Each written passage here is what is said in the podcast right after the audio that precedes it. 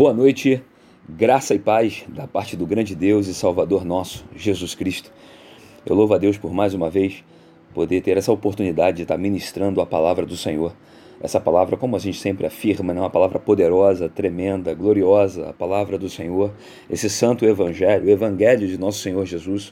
Ele transforma o nosso ser, ele modifica a nossa mente, o nosso estilo de vida.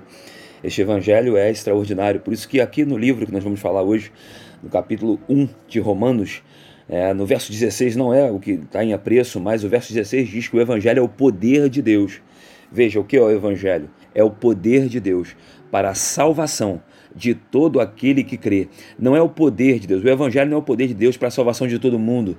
Não é essa a vontade de Deus. Não é esse o que o texto diz.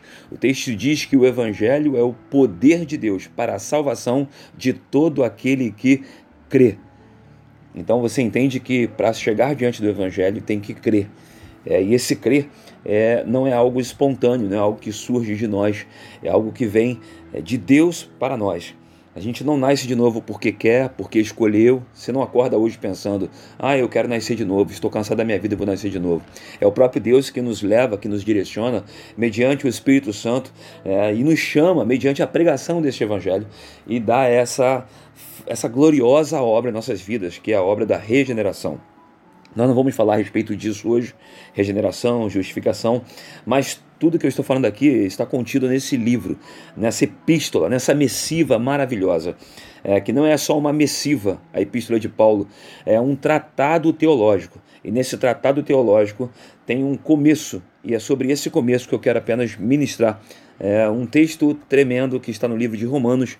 Abra a tua Bíblia comigo no livro de Romanos, capítulo 1. Romanos, capítulo 1, versículo 1. Romanos, capítulo 1, verso 1. Romanos, capítulo 1, verso 1. Vamos lá? Vamos ler a palavra do Senhor?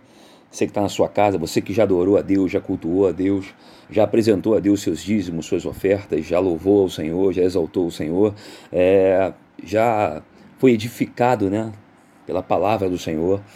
Enfim, agora nós vamos à pregação do Evangelho, à proclamação do Santo Evangelho. Romanos capítulo 1, verso 1, diz assim: Paulo, servo do Senhor Jesus, chamado para ser apóstolo, separado para o Evangelho de Deus. Amém, querido de Deus? Vou ler de novo. Paulo, servo do Senhor Jesus Cristo, chamado para ser apóstolo, separado para o Evangelho de Deus. Para quem me conhece um pouco, é, eu todas as epístolas, todos os livros da Bíblia Sagrada são extraordinários e tremendos. E se amanhã eu estiver falando de Mateus, eu vou falar a mesma coisa que eu acabei de falar aqui agora. São extraordinários esses livros, essa riqueza toda que está aqui, né, contido em 66 livros, é essa pequena biblioteca, por isso que é o nome Bíblia. É algo extraordinário, querido e amado de Deus, por quê? Porque o livro de Romanos que a gente vai ministrar, ele traz doutrinas fundamentais para a nossa fé, doutrinas que impactaram, impactam e vão impactar vidas. Quando eu falo impactaram, elas impactaram muitas pessoas. E algumas pessoas que fizeram parte da história da igreja. Se você for olhar para Santo Agostinho, foi impactado com essa epístola no capítulo 13 onde ele estava no jardim e escutava um, um menino dizer: Toma e lê, é, toma e lê. E ele pegou as Sagradas Letras, o livro de Romanos, no capítulo 13, e ali ele foi impactado. E acredito que você saiba disso.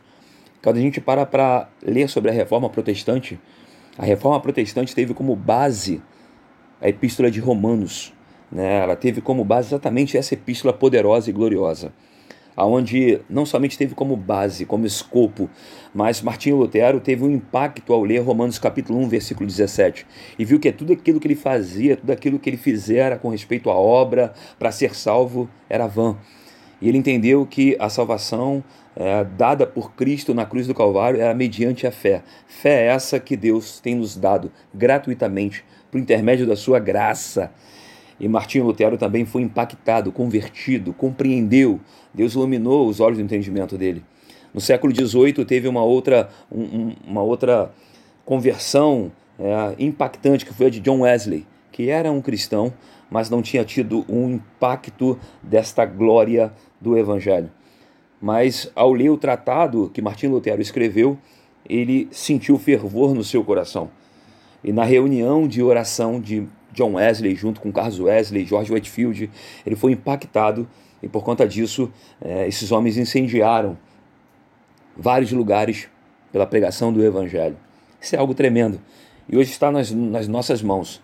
Já no século XX teve um tratado de Calbart, né, um comentário, na verdade foi um comentário de Calbart, e Calbart ele vai falar a respeito de Romano para refutar o que estava acontecendo. Não é esse o nosso, o nosso foco, né? Então estou apenas falando o que, que essa epístola fez, faz, tem feito e fará. É algo extraordinário que essa epístola ela é. Por isso que você deve pegá-la com muito carinho, ler, reler, conhecer é, o porquê que Paulo escreveu. A gente sempre pega um livro e começa assim: quem escreveu? Por que escreveu? Quando escreveu? A preocupação é sempre essa, de saber o porquê que foi escrito. Quando a gente entende isso na exposição da Escritura Sagrada, fica mais fácil a compreensão. E aí a margem de erro é quase que nulo, ainda que erremos, ainda que é, desviemos o pé para um lado e para o outro, fica mais difícil. Por quê? Porque você entende o propósito. E aí você não vai pegar o livro de Romanos e abrir falando, Deus fala comigo. Porque você pega do capítulo 1 até o capítulo 16, Deus vai falar com você. Em todos os capítulos. Se nós fizéssemos uma síntese no livro de Romanos, é algo extraordinário. Porque no livro de Romanos tem a introdução, é, que a gente começou aqui agora, Paulo fazendo como uma carta grega, né, colocando aqui a sua vida, agradecendo a Deus por tudo, no capítulo 1, do verso 1 até o verso 15.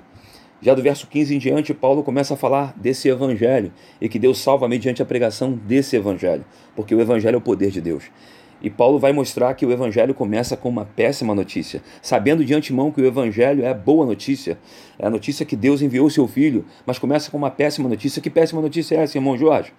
Paulo começa no versículo 18, depois que ele fala que o evangelho é o poder de Deus e a salvação é mediante a fé, nos últimos dias justo viveria da fé, ele diz que dos céus se manifesta a ira de Deus.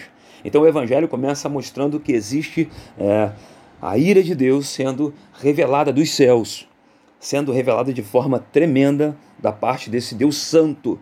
Se ele é santo, logo ele odeia as coisas que são profanas, as coisas que são imundas.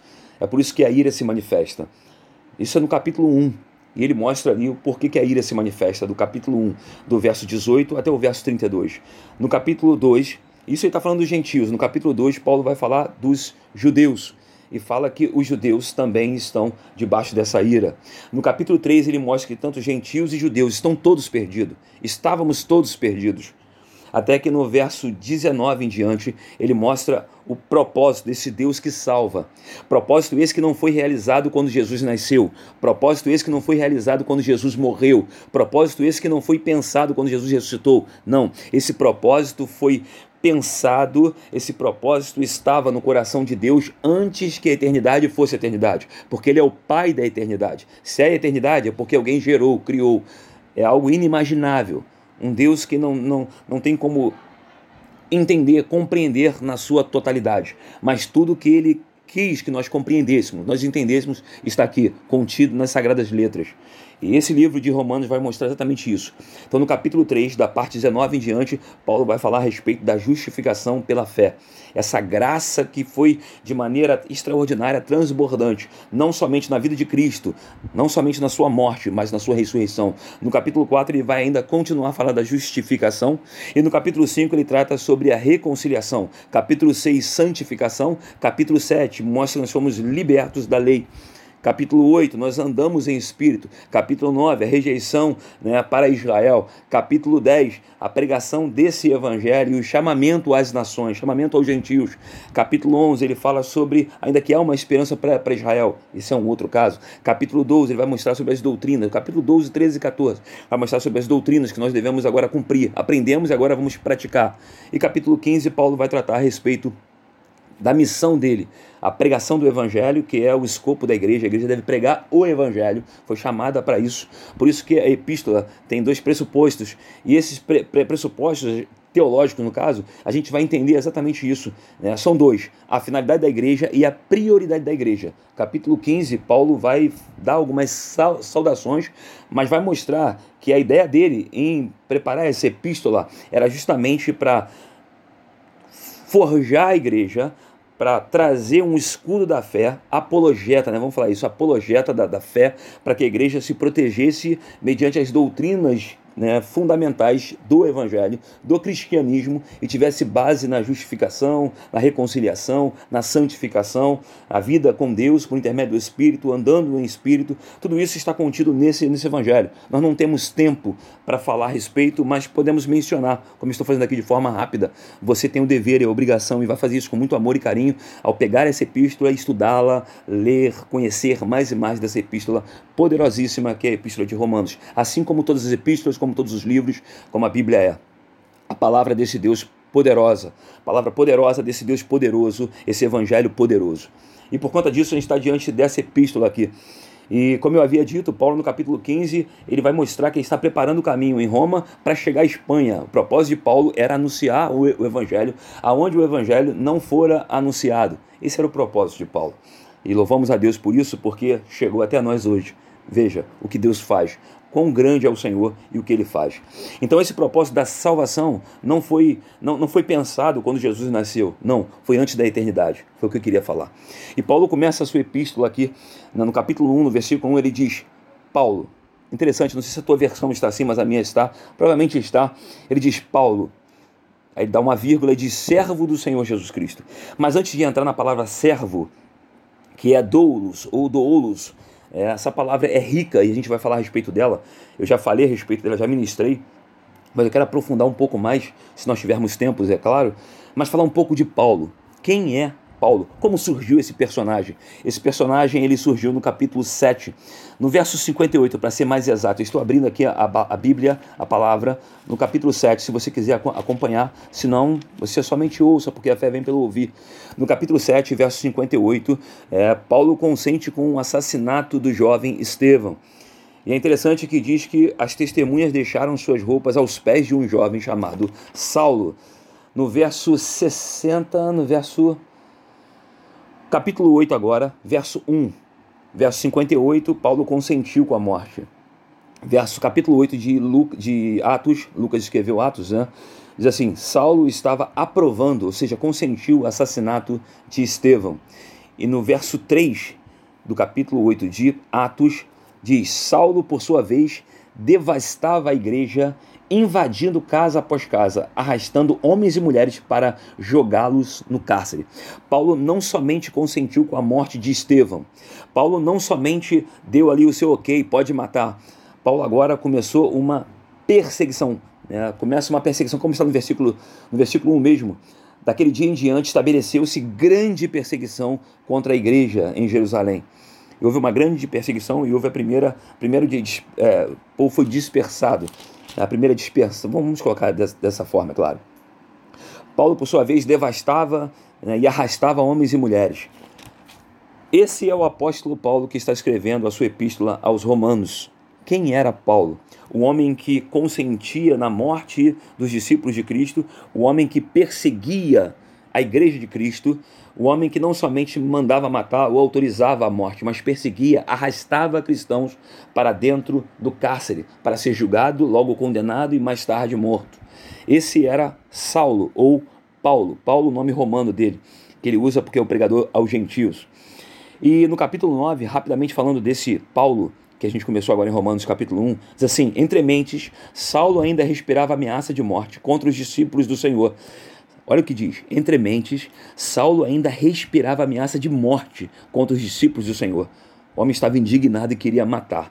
Dirigindo-se ao sumo sacerdote, pediu-lhes carta para as sinagogas de Damasco, de maneira que, eventualmente, encontrando ali homens ou mulheres que pertencessem ao caminho, que era como a igreja era chamada, era como os cristãos eram chamados, pertenciam ao caminho, Jesus disse, né, João 14, 6, eu sou o caminho. Eu não sou um dos caminhos, né? É, qualquer caminho leva a Deus. Não, eu sou o caminho estivesse autorizado e conduzir os presos a Jerusalém. Entretanto, durante a viagem, aí acontece a conversão de Saulo. É, Deus não converte ele de Saulo a Paulo, é o nome dele, Paulo, mas a conversão deste homem. É interessante, amado de Deus, que se você quer falar sobre conversão, e se quiser saber mais de conversão, olha para a vida de Paulo. O que é conversão, irmão Jorge? Conversão é exatamente o que aconteceu com Paulo. Paulo perseguia, passou a ser perseguido. o perseguidor passou a ser perseguido. Isso é conversão. O que houve com Paulo foi conversão genuína. Eu acredito que aconteceu com você, aconteceu comigo. E vai acontecer, está acontecendo e acontecerá sempre com pessoas que se deparam com essa palavra poderosa e o Espírito Santo faz essa obra. Então, como está aqui no livro de Atos 9, resumindo, é, Paulo não encontrou o Senhor Jesus, porque Jesus não estava perdido. Paulo foi encontrado pelo Senhor Jesus. O Senhor Jesus veio ao encontro de Paulo. É interessante, queria fazer menção disso. É interessante que se nós pararmos para observar os textos bíblicos, Jesus vai e começa a ministrar. Ele vai até a casa de Zaqueu. É, ele vai até algumas pessoas. É interessante isso. O apóstolo Pedro foi chamado no livro de Atos, capítulo 10, aí a casa de Cornélio. Por que, que Pedro não foi chamado para pregar o evangelho para Paulo? Por que Tiago e João não foi chamado para pregar o evangelho para Paulo? Porque não tinha condições alguma, nem de pregar, nem de estar diante de Paulo. Paulo não iria ouvir. Era o próprio Deus que veio até ele, o próprio Cristo que veio até ele. E hoje não é diferente, amado irmão. Deus vem até nós, não da forma que veio até Paulo, mas vem até nós da mesma forma poderosa, mediante a pregação desse evangelho. É que Deus vem até nós, a cada um de nós. Ele veio até a mim pela pregação desse evangelho. E não somente derreteu meu coração, mas transformou meu coração. Não somente mudou o seu viver, né? não somente mudou o nosso viver. Ele tem feito e ele sempre o fará, porque é uma característica de Deus. Deus muda homens.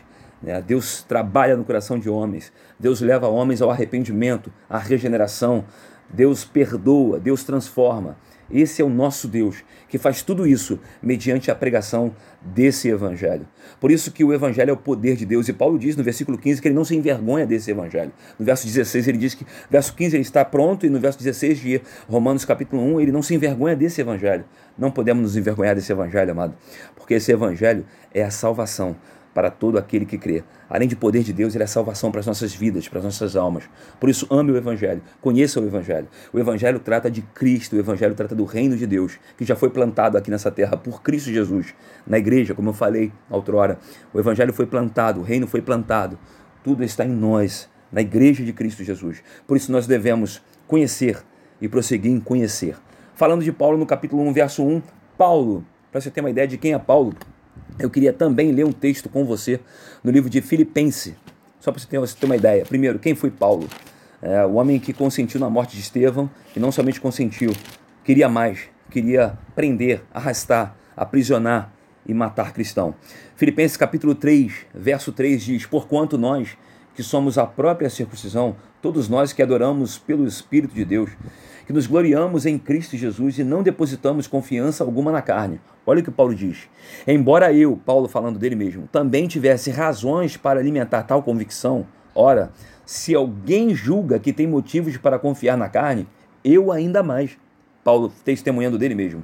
Circuncidado no oitavo dia, no oitavo dia de vida, filho de descendente de Israel, da tribo de Benjamim, hebreu de hebreus, quanto à lei, fui fariseu. Quanto ao zelo, persegui a igreja, quanto à justiça que é na lei irrepreensível. Esse era Paulo, antes de se tornar o servo de Jesus Cristo. Verso 7: Todavia, o que para mim era lucro, tudo isso para o judeu era um grande lucro, amado. Era algo de grande honra para um judeu. Mas olha o que Paulo diz no versículo 7 de Filipenses 3. Todavia, o que para mim era lucro, passei a considerar como prejuízo por causa de Cristo. Mais do que isso, compreendo que tudo é uma completa uma completa perda quando comparado à superioridade do valor do conhecimento de Cristo Jesus, meu Senhor. Olha a mente de Paulo. Tudo que ele tinha como honra, como glória para os homens, né, de forma carnal, Paulo ele, ele é bem claro, mais do que isso, compreendo que tudo é uma completa perda quando comparado à superioridade, ele mostra a supremacia de Cristo, a superioridade de Cristo, da aliança de Cristo, do pacto que Cristo estabeleceu com a sua igreja. É superior, como nós vemos em Hebreus capítulo 1, 2, 3, superior aos anjos, superior a Moisés, superior às antigas alianças. O que Cristo fez é superior. Cristo é superior. Do valor do conhecimento de Cristo Jesus, meu Senhor. Paulo se apresentou como servo. Senhor, servo. Por quem decidi perder todos esses valores os quais considero como esterco, a fim de ganhar a Cristo. Olha o que esse homem diz. A fim de ganhar a Cristo. É a sublimidade. Conhecer a Cristo é algo extraordinário. Por isso eu, eu volto em Romanos capítulo 1, verso 1, para falar desse homem, Paulo. E eu quero que você medite comigo exatamente nisso. Que Paulo diz? Paulo, servo do Senhor Jesus Cristo. Olha como Paulo se apresenta. Primeiro eu falei de Paulo. Falei um pouco dessa epístola romana, né, aos romanos, e um pouco de Paulo. Agora eu quero falar do que ele fala sobre ele mesmo. Quem é Paulo? Ah, Paulo era um fariseu, é, considerado ao oitavo dia, hebreus de hebreus. Paulo era, desculpe o termo, o cara. Só que ele considerou tudo perda para conhecer a Cristo, para ganhar a Cristo. E agora ele diz que ele é servo.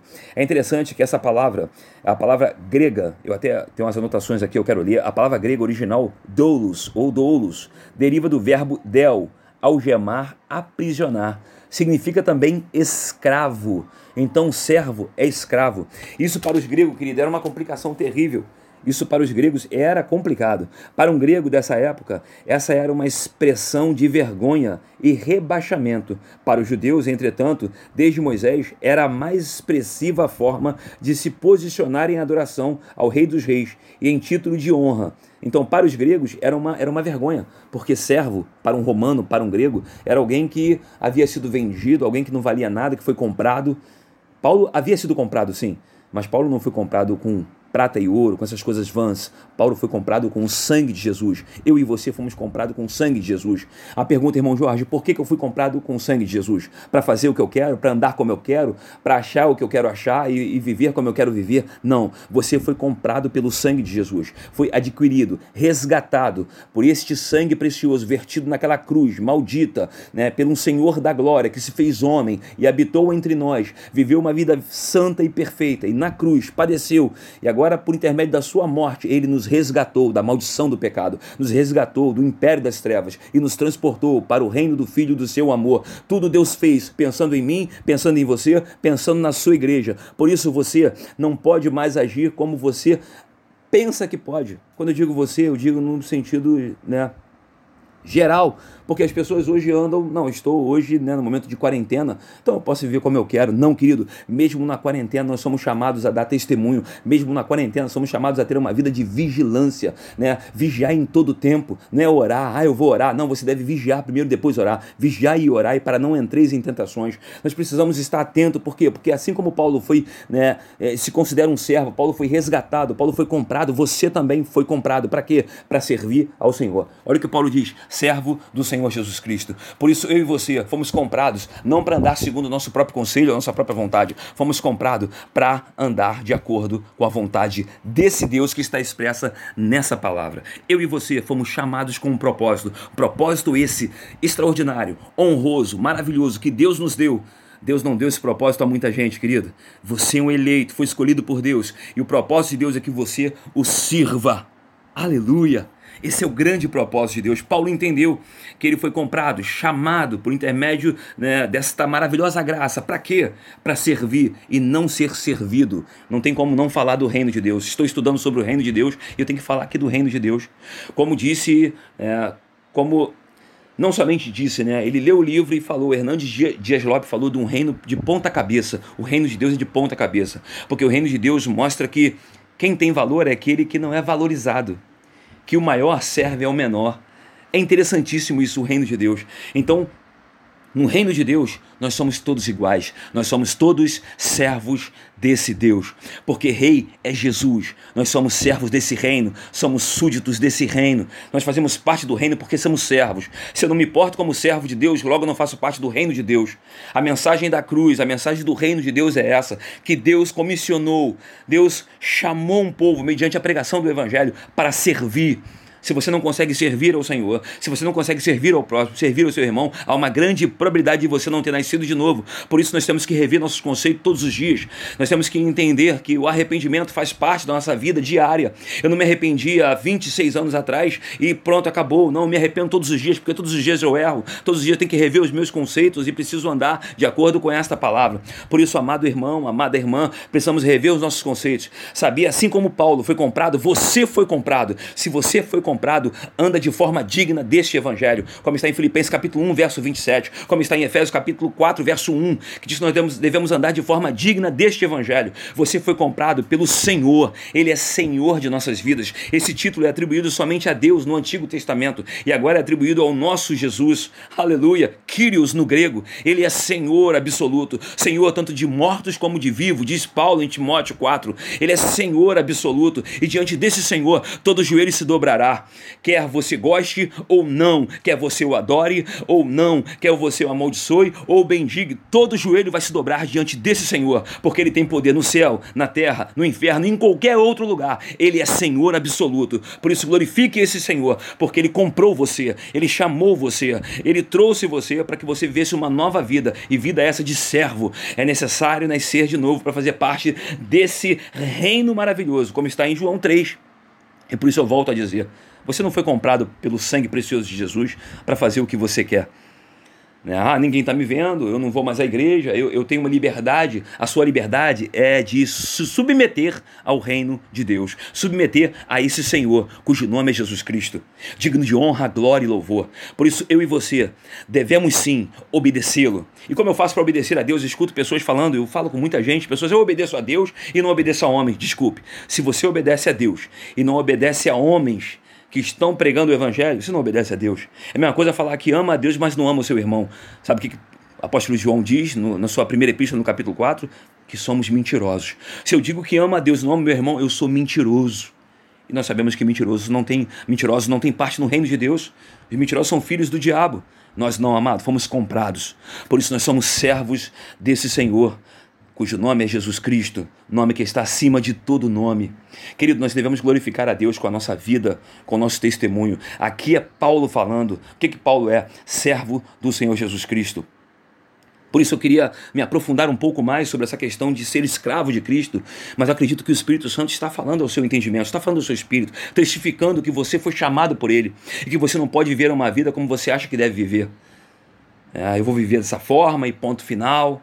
Amado, por que eu estou falando isso? É interessante isso, né? É óbvio que na minha mente agora começa, eu começo a refletir o momento que nós estamos passando de tantos testemunhos complicados, onde pastores têm sido presos, onde pastores têm sido denunciados, onde mulheres têm sido acusadas, e não tem como calar a boca, ou fechar os olhos, ou cruzar os braços e falar: é, é mistério que aconteça. Sim, é necessário, porque aonde há trevas, a luz de Deus vai vir. E não há nada oculto que não seja revelado disso, Senhor Jesus Cristo. Aquilo que é feito né, debaixo dos lençóis, o Senhor vai anunciar bem em cima dos telhados. Não tem como se esconder da presença do Altíssimo. Então, que Deus tenha misericórdia de nós, que Deus nos ajude nesse momento, porque eu acredito que vai se intensificar e a cada dia é pior é escândalo no Rio de Janeiro, é escândalo na região dos lagos, é escândalo em vários lugares, onde as pessoas estão se escandalizando e promovendo escândalo. E Jesus disse: ai daquele que vier o escândalo. nós precisamos atentar, querido, porque nós somos servos do Senhor Jesus Cristo. Se nós somos servos do Senhor Jesus Cristo, temos que andar de forma digna. Não interessa o que fulano está fazendo, nem o que fulano fez, interessa como você vive. Como disse Leonardo Ravenil, ele falou para Paul ele disse, todos podem, você não. Coloque isso né, na sua porta, escreva isso né, nos seus cadernos. Todos podem, eu não posso. Eu sou servo de Jesus. Por que eu não posso? Porque eu sou servo. Eu não quero entrar aqui na palavra servo, doulos, né, que é escravo. Porque é amplo demais, mas eu posso pincelar. A palavra servo, querido, a conotação é que nem identidade eu tenho. É o meu Senhor que manda na minha vida. É o meu Senhor que me direciona. É Ele que manda eu me levantar. É Ele que manda eu ir dormir. É Ele que faz isso. A palavra servo tem essa conotação. É algo extremamente tremendo. E Paulo diz isso. Por isso que os gregos tinham essa dificuldade né, em entender esse evangelho em algumas partes. Se o Espírito Santo não iluminasse o entendimento deles, eles não entenderiam. Porque os gregos buscam sabedoria. E Cristo é mais do que sabedoria. É por intermédio dele que nós temos a sabedoria. Então isso é que é ser servo. Você não se manda mais. Se você um dia confessou a Jesus com os seus lábios, se você um dia creu nele com o seu coração, querido, e você é um servo dele, ande como ele quer. Irmão Jorge, então como é que eu posso andar como Jesus quer, lendo essa palavra e praticando esse evangelho, esse evangelho do reino de Deus, andando segundo essa palavra? Então, a primeira palavra que Paulo diz aqui sobre ele mesmo é que ele é servo do Senhor Jesus Cristo. A segunda, vamos lá, Paulo, servo do Senhor Jesus Cristo, chamado para ser apóstolo. Paulo, como servo, ele foi chamado. Chamado para quê? Para servir. Chamado para quê? Para um ofício ministerial. No caso de Paulo, para um ofício, você foi chamado para servir, foi chamado para permanecer, foi chamado para dar fruto. É aquilo que está em João 15, verso 16. Não foram vós que me escolheste, mas eu vos escolhi e vos designei para que vades desfrute e os vossos frutos permaneça. João 15, verso 7 e 8. O vosso fruto que me glorifica. Ou seja, para que, que você foi chamado?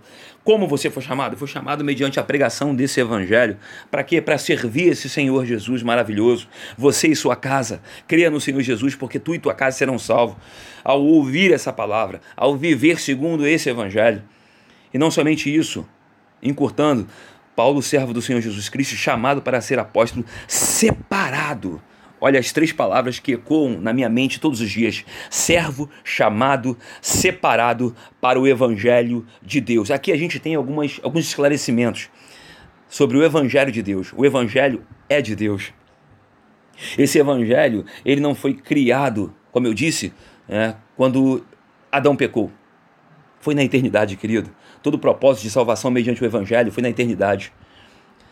Deus criou todas as coisas, Jesus veio executar e o Espírito Santo hoje vai nos mostrar, nos iluminar para entender toda esta obra gloriosa. Louvado seja Deus. Então o que, que nós fomos? Nós somos servos, porque fomos chamados. E um detalhe importante, amado: separado. Essa palavra separado é algo totalmente diferente daquilo que nós temos escutado aí fora. Nós fomos comprados para servir, porque fomos chamados, porém separados. A palavra separado no hebraico é santo. É interessantíssimo isso. Kadosh. Separado é alguém que foi no sentido amplo da expressão original grega, aqui traduzido por santidade. Separado para contínua adoração a Deus. Olha que coisa tremenda. Separado para contínua adoração a Deus. Nesse aspecto, todos os cristãos são santos porque somos separados. Paulo está falando que ele foi separado que você tenha isso em mente, que você é um servo de Deus, porque foi chamado por esse Deus maravilhoso, e não somente isso, foi separado por esse Deus. Gálatas capítulo 1, verso 15 ao verso 16, 17, Paulo diz que desde o ventre ele foi separado, assim como Jeremias é separado desde o ventre. Deus não passou por você andando e olhou e falou: "Vou chamar o Jorge, olha, acho que o Jorge pode dar certo no meu caminho". Não, ele não fez isso. Quem pensa assim é porque não conhece o evangelho de Deus. Deus te viu antes que te tu foste formado no ventre de tua mãe. Deus te viu antes de você nascer. E não somente te viu, ele te chamou. Ele te separou. Você é separado. Aí você me diz, irmão Jorge, eu sou separado mesmo. Eu tenho tanta luta, tanta tribulação. É, é, é, problema, é doença, é enfermidade, é emprego, são tantas lutas na minha vida, é porque você é separado. É só você olhar a vida de Jacó. Ele diz: Amei a Jacó e odiei a Esaú. Esaú teve uma vida tranquila, você não vê a Bíblia mencionando problema na vida de Esaú. Pelo contrário. Mas quando você se depara com Jacó, você vê um homem de aflições, de dores, um homem de dificuldades, problemas né, na sua família. Mas ele era o eleito de Deus. Todos eleitos de Deus, todos separados por Deus, vão padecer perseguições. Sim, a Bíblia diz isso. Ela diz que no mundo nós teremos aflições e muito mais. Salmo diz que nós são muitas as nossas aflições, muitas são as aflições do justo, mas o Senhor, ele nos livra de todas elas. Então não interessa o que você está passando, não interessa o problema da sua luta. Sim, amado, não vai fazer diferença ficar ciente daquilo que você está vivendo de dor, de angústia, mas Tenha isso em mente, que toda dor, toda angústia, todo sofrimento te leva para esse Deus, te leva à comunhão com esse Deus, porque é Ele quem te separou, é Ele quem começou essa boa obra na sua vida. Por isso você não deve temer a situação, a circunstância, o problema, seja ele qual for, o tamanho que for. Existe um Deus que te chamou por intermédio desse evangelho, e não somente te chamou, ele te separou. Essa palavra separar é algo extraordinário. Eu fui buscar no grego a palavra separar. É algo extraordinário porque diz que ele pôs a parte. Olha que tremendo. Kodesh, pôr a parte. Deus te pôs a parte, querido. É por isso que tem luta, tem tribulação. Porque o inimigo da tua alma, ele está ao seu derredor, bramando feito leão, tentando tragar você, para que você desvie os seus pés, para que você não olhe para Cristo, para que você reclame, murmure, para que você vive uma vida de murmurações, mas você é servo de Deus, e por ser servo do nosso Senhor e Salvador Jesus Cristo, entendeu que foi chamado, você entende que foi separado, e por conta de ser separado, você não pode viver uma vida como as pessoas deste mundo vivem. Você foi chamado para ser luz, para salgar, para ser sal, por isso, querido, as dificuldades, as tribulações, as angústias, elas todos os dias vão bater na nossa porta, sim. Mas o problema não é ela bater na nossa porta, e sim como estamos, nós temos reagido a esse momento, porque estamos num momento difícil, momento né, de coronavírus, onde o Covid-19, né, de alguma maneira, está separando, matando, destruindo. Aí, além disso, nós temos desemprego, nós temos o aumento das coisas, tudo está aumentando. Nós temos dificuldade, a corrupção está vindo à tona, nós temos escândalos na igreja, pessoas sendo acusadas, pessoas sendo presas. Nós temos tantas coisas. E, irmão Jorge, o que, que eu faço? Não faz nada, só cria no Senhor Jesus. Saiba que você foi colocado, foi colocado à parte. Você é separado por Deus. Você não foi separado, como eu disse, Jesus não passou, eu olhei e falou, eu vou ganhar esse cara aí. Não, não foi isso que ele fez. Essa mulher me pertence. Não antes que tudo existisse, ele já havia visto você. Antes que tudo acontecesse, ele já tinha você no seu propósito. Aleluia. E ele nos chamou mediante este evangelho. E ele nos separou mediante esta palavra. Irmão Jorge, para que eu fui separado? Para servir a Cristo Jesus. Você é servo de Cristo Jesus. Você é serva de Cristo Jesus. Você não se rende à tentação. Você não se rende à perseguição. Você não se rende à murmuração. Você não se rende à fofoca. Você não se rende à mentira. Você não se rende a tudo que o mundo tem proposto. Porque esse mundo passa e a sua concupiscência também, mas aqueles que fazem a vontade, que são servos de Deus, permanecem para sempre. Esse é você, separado, porque foi chamado para servir. Você serve porque foi chamado e separado por esse Deus que é tremendo. É sobre isso que eu queria tratar esse domingo, para que essa semana que está se iniciando hoje, nesse domingo, você possa entender que esse Deus extraordinário, grandioso, maravilhoso, esse Deus que é, o que era e que é e que há de vir, ele separou você. Então não interessa a luta que você está passando. Não vai mudar nada você reclamar a luta, não vai mudar nada você estar falando da sua luta. O que, que muda, amado? O que vai mudar é a sua atitude. É você reconhecer que você foi chamado por Ele, aleluia. E não somente chamado por Ele, você foi separado, posto à parte para servi-lo. É interessante que essa palavra também ela tem uma conotação de, de selecionar, escolher. Nossa, amado, Deus selecionou você. Deus escolheu você, Ele separou você. Isso é motivo de sobra de exaltá-lo, é motivo de sobra de engrandecê-lo, de louvá-lo. Reclamar não muda a situação, orar muda. Então a gente muda a reclamação por oração a gente começa a pensar e renovar nossa mente pelo conhecimento da palavra de Deus, pela pregação desse evangelho santo. Porque esse evangelho, ele tem um propósito de anunciar a esse Jesus. Eu falei só sobre nós. Estou falando de Paulo, estou falando sobre nós. Por isso eu quero deixar essa palavra ao seu coração.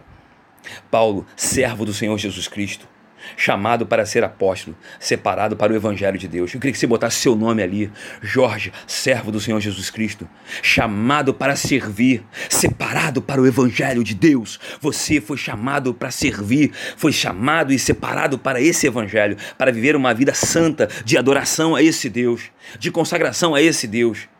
E como eu sempre cito, não tem como não deixar de citar, Abacuque, capítulo 3, do verso 16, na sua doxologia, Abacuque diz: Ainda que a figueira não floresça, a vide não dê fruto, ainda que o produto da oliveira minta, nos currais não haja gado, seja arrebatados.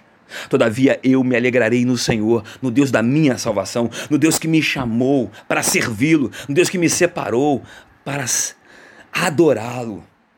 Veja, querido, centenas de milhares de pessoas estão morrendo hoje e não tiveram a oportunidade que você tem, teve e terá de servir esse Deus maravilhoso. Por isso você tem motivo de sobra de exaltá-lo, de glorificá-lo. Você tem motivo de sobra de começar uma semana exaltando esse Deus, adorando esse Deus. Mediante a pregação do Evangelho, mediante essa palavra poderosa, nós temos essa certeza que Deus, Ele nos separou. Antes que mamãe e papai pensassem em nos ter, Deus já tinha nos visto e nos separou para o louvor da Sua glória E porque ele fez isso porque eu sou bom? Não, eu sou o pior dos meus irmãos. Eu sou o maior pecador. Ele fez isso por amor. Por amor e nos escolheu, por amor e nos separou, por amor e nos chamou, por amor e nos deu a oportunidade de servi-lo, porque você é servo, chamado e separado para o evangelho de Deus. Se eu sou servo, chamado e separado e tem um propósito para esse evangelho, então eu preciso me familiarizar com esse evangelho. Eu preciso conhecer esse evangelho. Eu preciso praticar esse evangelho, o evangelho do reino de Deus, que foi plantado aqui por Jesus, pelo Rei dos Reis, Senhor dos Senhores. Por isso, amado de Deus, estude a escritura. Todos os dias, no seu devocional, leia a escritura sagrada. Conheça mais e mais da vontade do seu Deus. Busque. Busque. Que eu tenho certeza que aquele que te chamou, aquele que te separou, é fiel, justo e poderoso para te guardar até o final. Você não vai morrer sem antes ver o favor do Senhor. Você não vai partir dessa terra sem antes o Senhor cumprir a sua palavra na sua vida. Deus vai cumprir a palavra dele na minha, na sua vida. É isso que nós cremos, porque é a palavra dele. Ele começou essa boa obra e ele vai aperfeiçoar. Louvado seja Deus, que Deus abençoe a sua vida poderosamente, que Deus te guie nessa semana, que a semana seja uma semana repleta de bênção, que o favor de Deus venha sobre a sua casa, a sua família, que as bênçãos do Eterno, como está em Provérbios 10, 22, eu rogo isso por sua vida, que as bênçãos do Eterno, as bênçãos que prosperam, as bênçãos que enriquecem, não acrescentadores, venham sobre a tua casa, sobre a tua família. Toda doença, enfermidade caia por terra e se porventura tiver doença e enfermidade, Deus glorificará o nome dele na sua vida, porque ele é bom e a sua benignidade dura para sempre. Que o Senhor abençoe a sua vida, guarde a sua vida, que o Senhor resplandeça a sua luz sobre a sua face, sobre a sua casa, sobre a sua família. Deus abençoe a sua vida no nome de Jesus. Amém e amém.